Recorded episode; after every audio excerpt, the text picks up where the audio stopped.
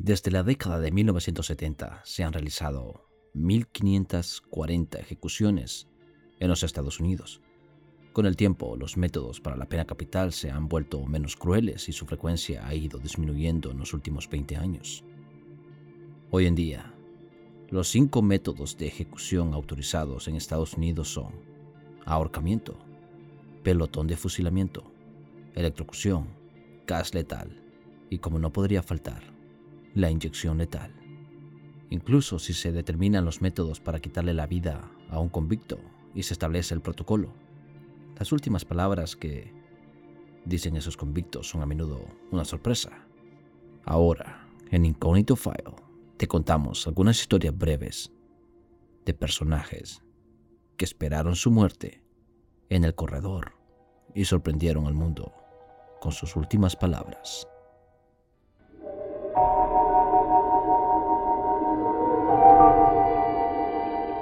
No le ocurre nada a su dispositivo. Ahora somos nosotros quienes controlamos la transmisión.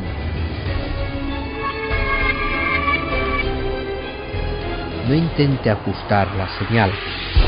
Controlamos la horizontalidad y la verticalidad. Podemos abrumarles con miles de sonidos y hacerlos enloquecer con un simple tono. Y aún más. Podemos hacer que escuche cualquier cosa que conciba nuestra imaginación. Durante las próximas horas controlaremos todo lo que queramos que oiga. Está usted a punto de entrar en la hemeroteca del misterio, en sus profundos pasillos. Ya, Johnny, ¿no se está haciendo muy largo esto? Sí, dale, Esteban. Ya es hora, joder, que se ha- esto se ha hecho muy largo. Bueno, ya. Dale. Bienvenidos a Incógnito File. Y punto pelota. Bienvenidos sean todos a Incognito File, la hemeroteca de misterio. ¿Cómo han estado? ¿Cómo les ha ido todo este tiempo que no hemos publicado nada? Bueno, desde el primero, ¿no? ¿Todo bien? ¿Todo perfecto? ¿Cómo está la familia? Gracias por comentar. Gracias por estar ahí siempre pendiente de los programas de Incognito File. Este día, como ya saben, nos acompaña el hombre leyenda, nuestra pequeña sección de noticias. ¿Qué noticia será ahora la que les traeré? También este programa se llamará Eerie, espeluznante, porque contaremos pequeñas cosas, pequeñas historias que podrían helarle la sangre a cualquiera. Bueno, al menos eso pienso. Al menos esa es la intención con este pequeño programa, corto, pero creo y espero que sea de su mayor agrado y que pasen un ratico de miedo o de risas, ¿por qué no? Si no causa miedo la cuestión. ¿Qué les parece si entramos de lleno con la primera historia, que serían las últimas palabras de algunos condenados a muerte? Comenzamos.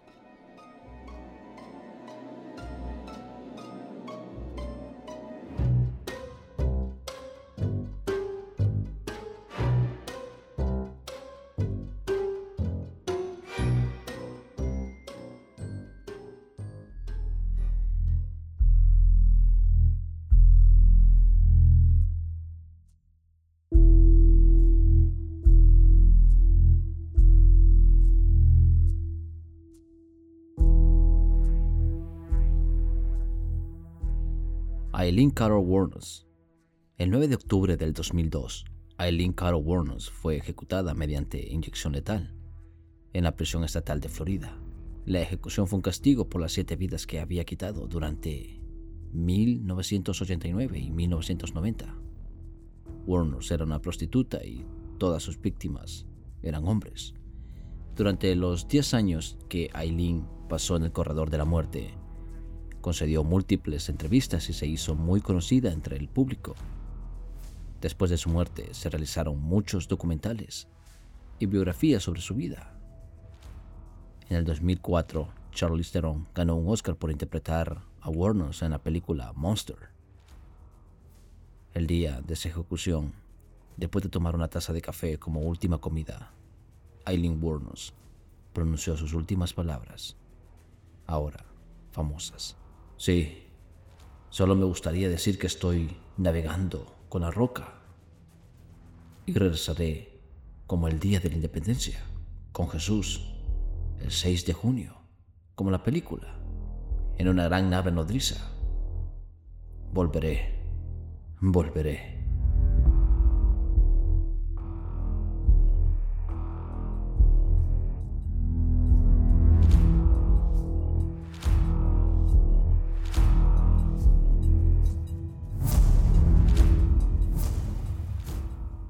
Peter Curtin.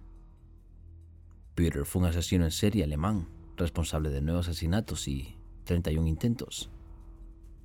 Fue nombrado el vampiro de Dusseldorf y el monstruo de Dusseldorf. Peter mató y agredió sexualmente incluso a una niña de nueve años. Después de asesinar a sus víctimas, trató de beber su sangre. Peter culpó a su niñez abusiva por sus crímenes el 2 de julio de 1931, Peter Curtin fue ejecutado en la guillotina en Colonia, Alemania. Sus últimas palabras escalofriantes fueron, dime, después de que me corten la cabeza, ¿podré seguir escuchando, al menos por un momento, el sonido de mi propia sangre brotando del muñón de mi cuello? Ese sería el placer de acabar con todos los placeres.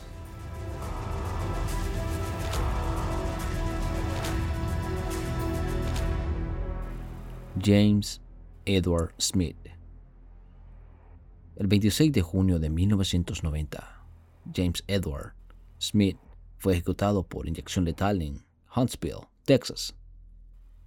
Smith fue declarado culpable de matar a Larry Don Rojas durante un robo en 1983 de Union Life Insurance Company. Además del robo y otros delitos menores, Smith también practicaba magia negra y vudú. Afirmó haber participado en seis asesinatos rituales y decapitado a un niño de un año. Unos días antes de su muerte, Smith pidió tierra racunda como última comida. Ese tipo particular de tierra está asociada con los rituales vudú. Su solicitud no fue concedida y en lugar le sirvieron un yogur. Las últimas palabras exactas de Smith no han sido escritas. Sin embargo, antes de morir, los funcionarios de la prisión informaron cómo Smith les advirtió que su fantasma rondaría la prisión durante 300, años.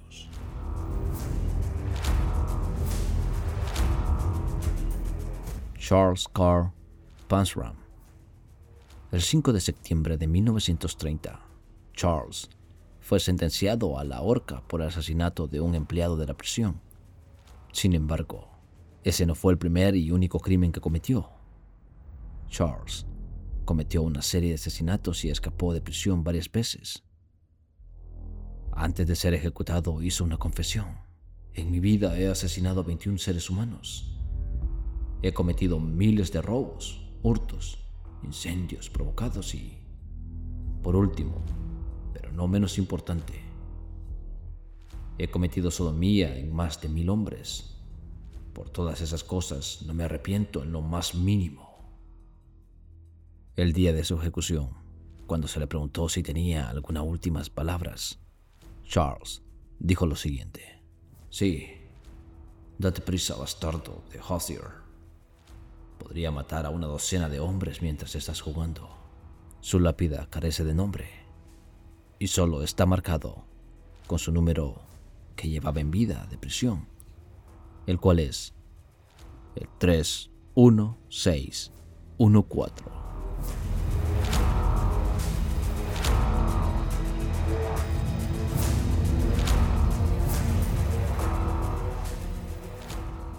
Tory Twain McNabb. El 19 de octubre de 1917, Tory Twain McNabb fue ejecutado mediante inyección letal en Alabama. McNabb fue condenado por asesinar al oficial de policía Anderson Gordon 24 de septiembre de 1997. También fue declarado culpable de otros dos intentos de asesinato.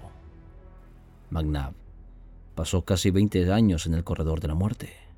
No pidió una última comida, pero tampoco aceptó su destino. El jueves por la noche, a las 8.56 pm, ataron a McNabb en una camilla. Levantó ambos dedos medios y dijo sus últimas palabras. Mamá, hermana, mírenme a los ojos. No tengo lágrimas en ellos. No tengo miedo. Al estado de Alabama los odio, cabrones. Los odio.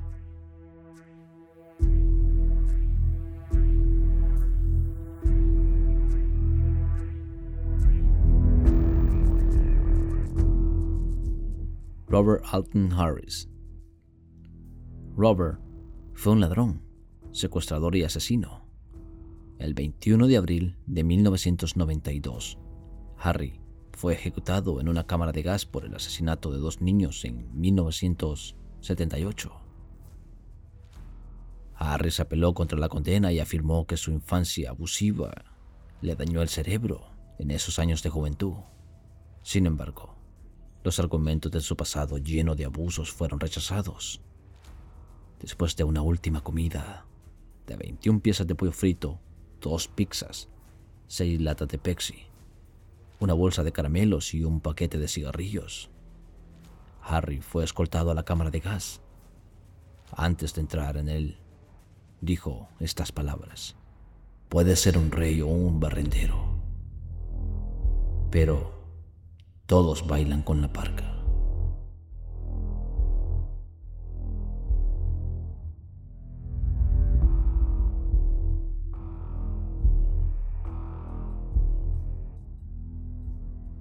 George Vernon Harris. El 31 de septiembre del 2000, George fue ejecutado mediante inyección letal.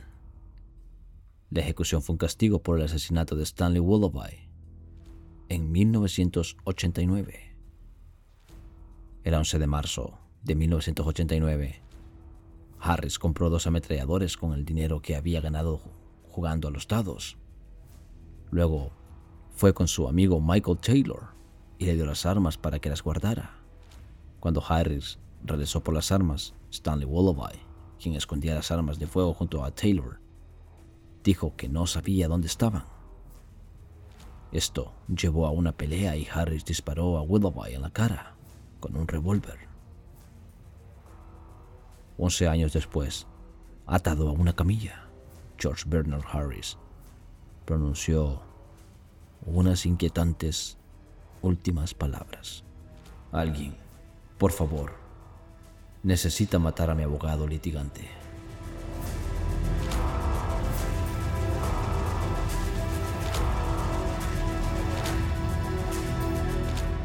Thomas Edward Ketchum. Thomas era un forajido estadounidense y miembro de la pandilla Hall in the Wall, o el agujero en la pared. Durante su vida, Thomas fue acusado de varios asesinatos y desapariciones, incluida la muerte de su vecino John Power el 12 de diciembre de 1895. Sin embargo, el crimen por el que fue ejecutado fue un robo fallido del tren que organizó su pandilla. George fue capturado por las autoridades y condenado a la muerte. El 26 de abril de 1901, en Clayton, Nuevo México, se suponía que Thomas Edward sería ahorcado, pero debido a una cuerda demasiado larga, George fue decapitado. Sus últimas palabras fueron, estar en el infierno antes de que empieces a desayunar. Chico, deja caer la soga.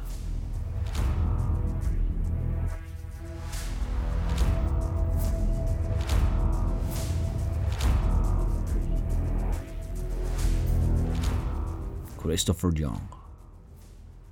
Christopher fue ejecutado por medio de la inyección letal en el estado de Texas y declarado muerto a las 6.38 pm. 14 años antes, en noviembre del 2004, Christopher, de 21 años, drogado y borracho, disparó y mató a Mashpuk Patel durante un robo. Patel, de 55 años de edad, era dueño de una tienda. Christopher expresó remordimiento por su acción y durante su estadía en la prisión salvó a un guardia de un asalto, evitó un suicidio y ayudó a lidiar con problemas raciales dentro de los muros de la prisión. Incluso la familia del dueño de la tienda protestó contra la ejecución de Christopher y pidió clemencia. Sin embargo, no se concedió el indulto y el 17 de julio del 2018, mientras un cóctel letal entraba en su cuerpo, Christopher John pronunció sus siete últimas palabras. Puedo saborearlo en mi garganta.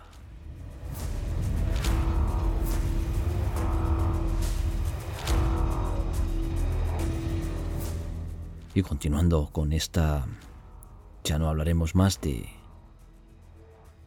asesinos que dijeron sus últimas palabras, pero sí continuaremos con este programa que he titulado Eerie o espeluznante y hablaremos un poco acerca de Charles Baudelaire y las flores del mal. Como muchos saben, Charles fue uno de los mejores poetas de todos los tiempos, traductor y crítico, pionero del movimiento simbolista de la poesía moderna. Debido a su difícil infancia y a los excesos vividos de adulto, terminó siendo conocido como el poeta maldito. La inspiración y fascinación siempre recayó en lo diabólico, grotesco, sucio, lo imposible, la fragilidad del ser humano o lo intangible. Todo esto estaba reflejado en la antología del poemario Las Flores del Mal. Y para su deleite y fascinación, ¿qué les parece si leemos uno de estos poemas titulado Cupido y el cráneo. Cupido está sentado sobre el cráneo de la humanidad y sobre este trono el profano, con risa desvergonzada, sopla alegremente burbujas redondas que suben en el aire, como para alcanzar los mundos en el fondo del éter. El globo luminoso y frágil toma un gran impulso. Estalla y escupe su alma sutil como un sueño dorado.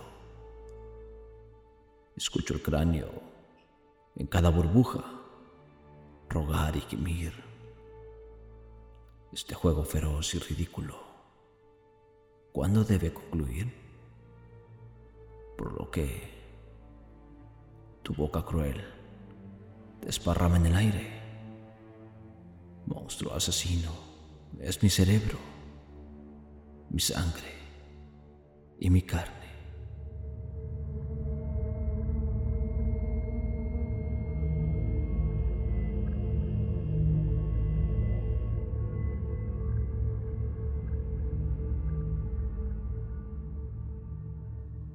Ahora, ¿qué te parece si hablamos de la extraña historia del comercial maldito de la televisión japonesa. ¿Lo has escuchado? ¿No? Bueno, aquí te lo cuento. Y sí, sí, te lo recuerdo.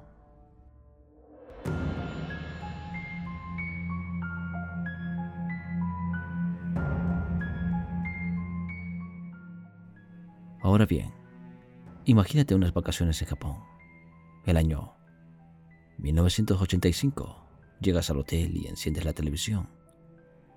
Te tiras en la cama para relajarte un poco. Después de algunos anuncios aparece un comercial extraño de pañuelos faciales de la marca Kleenex, que presenta a una mujer con un vestido blanco y un ogro de un solo cuerno, de piel roja, interpretado por un niño. En el comercial, se encuentran ambos sentados en una cama de paja con una caja de pañuelo entre ellos. Y mientras el pequeño ogro está sentado con los brazos cruzados y una expresión inescrutable en su rostro, la mujer se inclina, saca un pañuelo y luego lo deja flotar en el aire. No se dice ni una sola palabra en los 30 segundos de duración. Y todo está superpuesto por la melodía espeluznante y melancólica. It's a Fine Day by Edward Burton James. It's a fine day, people open windows, they leave their houses just for a short while. They walk by the grass and they look at the grass, they look at the sky. It's going to be a fine night tonight. El comercial es bastante corto y lo primero que uno podría notar, aparte de la pura extrañeza surrealista de todo, y de cómo no tiene nada que ver con los pañuelos, es cuando increíblemente espeluznante es todo, e inquietante a un nivel primitivo que es difícil de ubicar. Tal vez debido a esto, este simple comercial se ha convertido en una leyenda urbana, aterradora, increíblemente omnipresente en Japón rodeada de todo tipo de rumores siniestros y cuentos espeluznantes. Los comerciales de televisión japonesa pueden ser extraños, pero este realmente se lleva los aplausos. El comercial tendría otra versión lanzada casi al mismo tiempo en la que el logro arranca con entusiasmo los pañuelos de papel de la caja para esparcirlos. Y no es menos espeluznante y ambas versiones solo se emitieron unas pocas veces supuestamente porque hubo una reacción violenta del público. Las quejas llegaron a raudales justo después de que salió al aire. De acuerdo con la tradición, el ambiente espeluznante de todo esto fue realmente perturbador para muchos espectadores. Y además de eso, se afirmó que la canción original con el comercial no era It's a Fine Day, sino una canción en alemana misteriosamente contenía la letra Muere, muere. Todos están malditos y serán asesinados. Bueno, esto para todo aquel que pudiera entender el alemán. Después de una avalancha de quejas, aparentemente fue retirado del aire. Pero esto no fue suficiente para detener la historia cada vez más extraña y macabra que gravitaría en su entorno. Entre las primeras historias que comenzaron a rodear el comercial están las relacionadas con el elenco y el equipo de producción del comercial. Supuestamente todo el equipo murió uno por uno en una serie de desafortunados accidentes extraños y ataques de enfermedades repentinas, incluido el niño que hacía de ogro, que aparentemente se consumió repentino y murió por falla volcánica. Los productores, el director, los camarógrafos, los gaffers, nadie se salvó según su cuenta. Todos ellos murieron o sufrieron algún tipo de desgracia o conflicto. La actriz del comercial también fue enviada a una institución mental, suicidándose poco después de dar a luz a un bebé deforme y de aspecto demoníaco. También se afirmó que muchos de los que habían visto el comercial se habían vuelto locos y algunos cuantos se suicidaron, perdieron la cabeza o desaparecieron sin dejar rastro. Sin embargo, quizás lo mejor de esta historia comienza a surgir después de que el comercial reapareciera décadas más tarde cuando fue redescubierto en el 2006. El antiguo comercial japonés de Kleenex fue desempolvado y presentado a una nueva generación de espectadores cuando llegó a YouTube. Tan pronto como lo hizo, hubo inmediatamente todo tipo de informes extraños que algo andaba mal. Las historias típicas de personas que se devuelven locas, impulsionan o pierden el conocimiento mientras lo ven Hubo afirmaciones aún más siniestras de algunas personas que cayeron muertas mientras lo miraban. Otra rareza notada por algunos espectadores fue que si el comercial se ve a filo de la medianoche o después de grabarlo o reproducirlo en algún video cassette, entonces cambiará ciertos detalles. En algunos casos, el oro rojo se vuelve azul o cambia de color el vestido de la muerte de la mujer. En casos más extraños, la música supuestamente cambia de forma. Aterradoras y rostros parpadean en la pantalla, así como muchas otras distorsiones y anomalías. Y a veces, aparentemente se corta la energía en la zona o en la casa donde se reproduce este comercial. Esta fácilmente podría ser una creepypasta o una leyenda urbana. Pero aún así, Si lo logras ver o lo encuentras, ¿qué piensas tú? ¿Reproducirías este comercial si lo ves en un cuarto de hotel?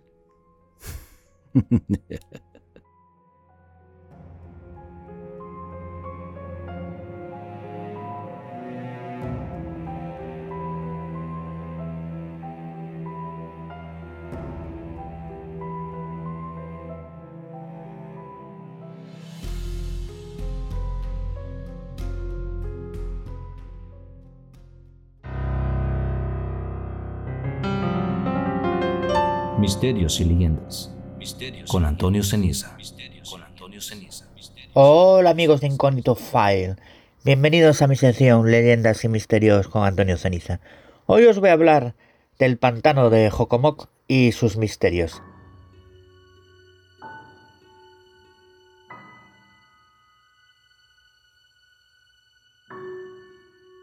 En la ciudad norteamericana de Massachusetts está Jocomoc, Swap, el corazón del triángulo de Bridgewater, un espacio donde se cuenta que hubo numerosos hechos paranormales, como el avistamiento de animales misteriosos, espectros, luces fantasmagóricas y encuentros con los catalogados Bigfoot.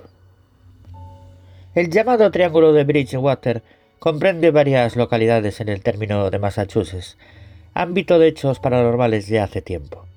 Es un área de exactamente 300 kilómetros cuadrados, situados en la parte suroeste del estado. En el centro de este área se halla el pantano de Jocomoc, un espacio enigmático. Los originarios americanos ya apreciaron su carácter increíble cuando lo bautizaron así. Su nombre significa lugar donde habitan los espíritus. ¿Qué verían allí para llamarlo de esta forma, queridos amigos de Incognito File? Si nos remontamos a la época colonial, Dicha zona fue un sitio de presuntos fenómenos paranormales. Debido a su situación comprendida a 30 kilómetros al sur de Boston, este área está delimitada por las ciudades de Abington, Rehoboth, Freetown, conformando el Triángulo de Bridgewater, llamado de esta manera por el investigador Loren Coleman en 1970. En el centro de esta zona está localizado el pantano Jocomoc, que en el idioma de los indios de la tribu Wampanoag significa, como os dije antes, lugar donde residen los espíritus, y los nativos americanos ya apreciaron su carácter extraordinario cuando lo bautizaron. Probablemente sea el lugar más misterioso gracias al cementerio indio de 8.000 años de antigüedad que contiene. Se dice que cuando los arqueólogos abrieron las tumbas, se desprendió un polvo ocre que hizo desaparecer dichas tumbas, y las fotografías que se tomaron no pudieron revelarse, pero los testimonios son mucho más que eso. En la década de 1930, muchos trabajadores de la zona reportaron haber visto enormes serpientes reticuladas sobre la carretera, como si fueran las tuberías de una estufa antigua. Panteras negras, tortugas gigantes y perros fantasmas tan grandes como un caballo son otras de las especies que se han podido avistar. El pantano Jocomoc es un área de casi 5.000 acres ubicada en la porción occidental del triángulo y es donde supuestamente se concentra la mayor cantidad de actividad paranormal. La tribu Wampanoag de la nación Algonquin consideraba el pantano como un sitio de espíritus malvados, por lo que intentaba evitar a toda costa esa zona a la hora de cazar. Vamos ahora con lo que os comentaba del cementerio. En una isla conocida como Gracie Island, un grupo de arqueólogos descubrió un cementerio nativo que, de acuerdo a las muestras de carbono 14, databa de hace 8.000 años. Se dice que al abrir las tumbas el lodo del interior comenzó a burbujear y las fotografías tomadas en la excavación salieron quemadas. También se reportaron avistamientos de bolas de luz que sobrevuelan el pantano, las cuales cambian de color, forma, tamaño e intensidad y aparecen como respuestas a la acción de algún ser humano que se adentra en la zona. En 1960, justo el 10 de mayo de ese año, una supuesta esfera de fuego fue avistada por cientos de personas flotando sobre Nueva Inglaterra y emitiendo una luz cegadora. También se reportó dicha luz sobre las ciudades de Bridgewater y Rosebury. Los informes de extrañas luces en el cielo y objetos voladores no identificados siguieron dándose durante años. Por ejemplo, en Halloween de 1908, los periódicos locales publicaron noticias sobre luces flotando sobre el triángulo. En 1970 se dice que dos ovnis aterrizaron en la Ruta 44 cerca de Taunton. 24 años después, un oficial de policía de Bridgewater reportó haber visto una nave triangular con luces rojas y blancas. Pero es la ciudad de Rainham la que frecuentemente experimenta reportes de bolas de luz que flotan a centímetros del suelo en el galgódromo local. También se cuenta sobre grandes pájaros, Thunderbirds, de supuestamente más de, 10 metros de envergadura y numerosas apariciones de pies grandes, Bigfoot. En invierno de 1970, un vecino de las inmediaciones aseguró haber visto a una criatura de unos 3 metros de alto, cubierto con un pelaje marrón oscuro. También lo vio una mujer robando calabazas en su jardín. Como os dije, criaturas denominadas Bigfoot también han sido vistas en el pantano de Jocomoc. En 1970 varias personas vieron un animal peludo de casi 3 metros de altura que escapó corriendo sobre cuatro patas. En un principio se pensó que era un oso, pero hace miles de años que los osos se extinguieron de esa región. Más tarde ese mismo año dos policías sintieron como algo extraño arrancaba la parte trasera de su coche patrulla. Los policías huyeron rápidamente, pero antes pudieron avistar por el espejo retrovisor la gigantesca figura de una criatura misteriosa. También dijeron que parecía un oso, pero posteriores partidas de caza jamás lograron dar con él. Un avistamiento más se produjo en una noche fría de 1980. Un hombre de Bridgewater estaba en su canoa pescando cuando comenzó a percibir la sensación de que estaba siendo vigilado. Al acercarse más a la orilla pudo oír el ruido de la maleza y unas grandes y pausadas pisadas sobre la hierba. En una entrevista que concedió al Boston Herald, relataba que sabía que algo grande me estaba siguiendo, sabía que no era humano porque cuando pasó cerca de mí pudo olerlo y olía como una mofeta, muy sucio. El pescador nunca llegó a ver ni sentir nada más. Muchas son las referencias que a lo largo de la historia se tienen de avistamientos de animales misteriosos en la zona, grandes aves a las que denominan Thunderbirds los nativos americanos. Han sido presenciadas por muchas personas, entre ellas agentes de policía de Massachusetts, que abandonaron sus puestos de trabajo para siempre. En 1993 un hombre detuvo el coche e hirió a su novia para después suicidarse justo a unas millas del pantano. Muchos casos similares en los que una persona asesina a alguien han tenido lugar en esta región. No cabe duda de que el Triángulo de Bridgewater tiene algo de misterio, por lo que también ha sido el sitio de reunión de sectas satánicas que realizan, sacrificios de animales, y se presume que también de personas, pues se han encontrado numerosos cuerpos en la zona. No obligatoriamente se tiene que adentrar en el pantano para presenciar estos sucesos paranormales, ya que entre las múltiples carreteras que cruzan o rodean el triángulo pueden avistarse. Por ejemplo, en una de ellas se ha reportado en muchas ocasiones ver a un vagabundo de pelo rojo que aparece sentado dentro de los autos que circulan. También hay un camión fantasma que viaja a gran velocidad y atraviesa los autos de los conductores que intentan esquivarlo. En cuanto a las rocas de Bridgewater, Profile Rock tiene grabada la efigie de un nativo americano que mira hacia el horizonte. Esta roca era considerada sagrada por los Wampanoag y las leyendas locales aseguran que en ciertas noches aparecen guerreros de la misma tribu danzando cerca de ella.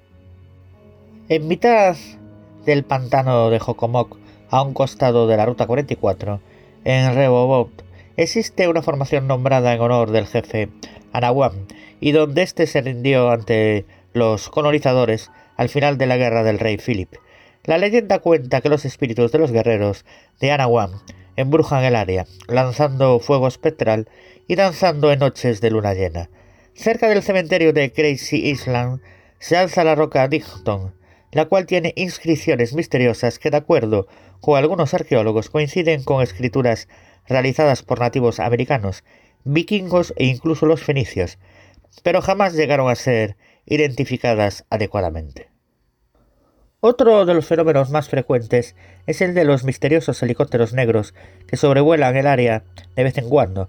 Estas naves desafían las tácticas militares, pues vuelan apenas rozando las copas de los árboles, cuando los vuelos para ejercicios militares se deben efectuar a un mínimo de 150 metros de altitud, además de tener que evitar las zonas residenciales, cosa que los helicópteros de Bridgewater realizan constantemente. Pero además de los ovnis, el triángulo también parece atraer a toda clase de críptidos y bestias misteriosas que se reúnen en las zonas más profundas del pantano de Jocomoco. Otra bestia famosa es un perro negro con ojos rojos, que fue vista matando a dos ponis. El testigo dueño de los equinos aseguró que la bestia era tan grande como los ponis y que les había arrancado la garganta. Otros animales de estos testimonios incluyen panteras negras, tortugas grandes como automóviles y serpientes constrictor tan gruesas como troncos de árboles. Sin embargo, existen muchos más testimonios de fantasmas que tienen lugar en el pantano de Jocomoco.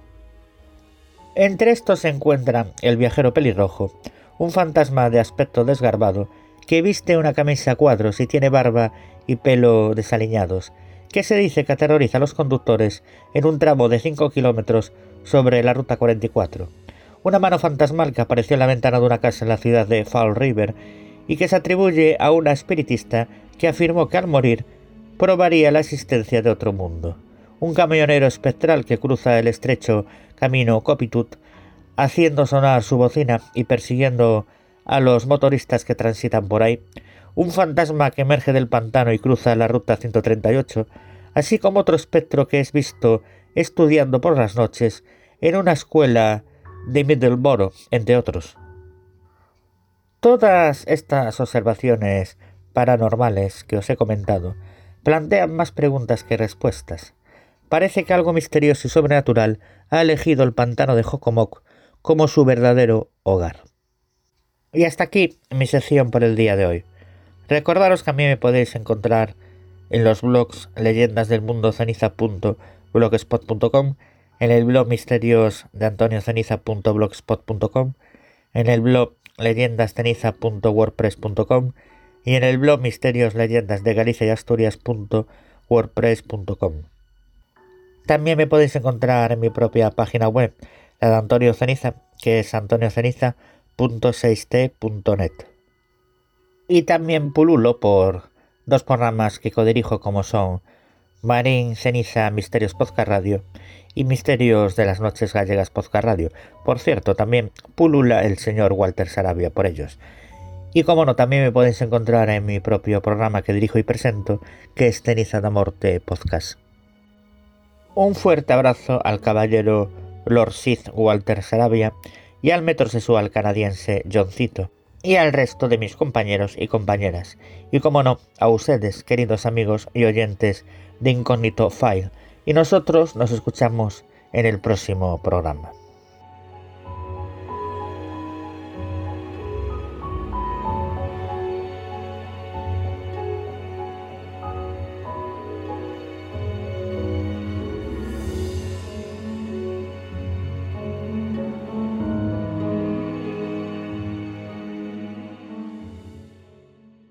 Y la noticia del día la traemos desde Amarillo, Texas, donde una criatura extraña apareció cerca del zoológico de la ciudad. ¿Qué les parece si la reproducimos un poco y la voy a hacer un translate, la voy a traducir, ya que esta noticia se hizo, de esta noticia se hizo eco CNN en, en inglés. Entonces, vamos a ver qué nos dice. En la ciudad de Amarillo, Texas, pide a la gente que adivinen qué es esta cosa. La imagen fue capturada el mes pasado a la 1.25 am por una cámara instalada en el interior del zoológico de Amarillo que miraba a través de una valla perimetral. ¿Es una persona con un sombrero extraño o la que se gusta pasearse por la noche? ¿O se pregunta el responsable municipal del tweet si refiere a uno de los UFO el objeto de amarillo en amarillo no ha sido identificado. Las personas han comenzado a adivinar si se refiere al fantástico Mr. Fox, que dice que no va a estar escondido más en un, en un agujero, o si es Racco Raccoon de Guardianes de la Galaxia.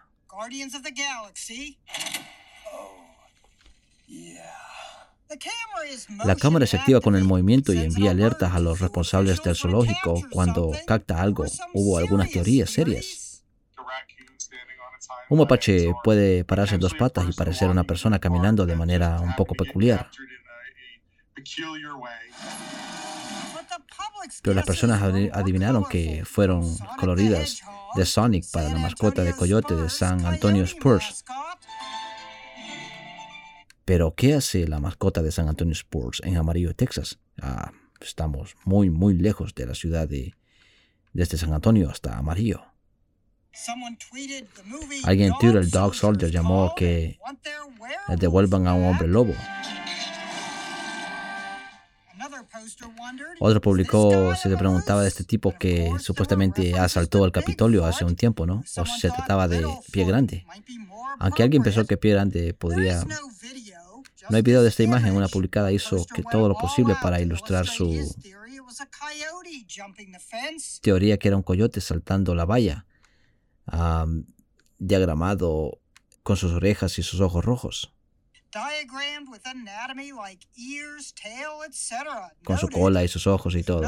Sin nada más, todas estas conjeturas podrían dejar a la gente aullando. bueno, esa era la noticia que nos traía CNN, ya que es un poco curiosa, me llamó mucho la atención, así que espero los chicos de CNN, ya que vamos con nuestros impuestos, que no se vayan a enojar por ello, pero ahí la tenemos.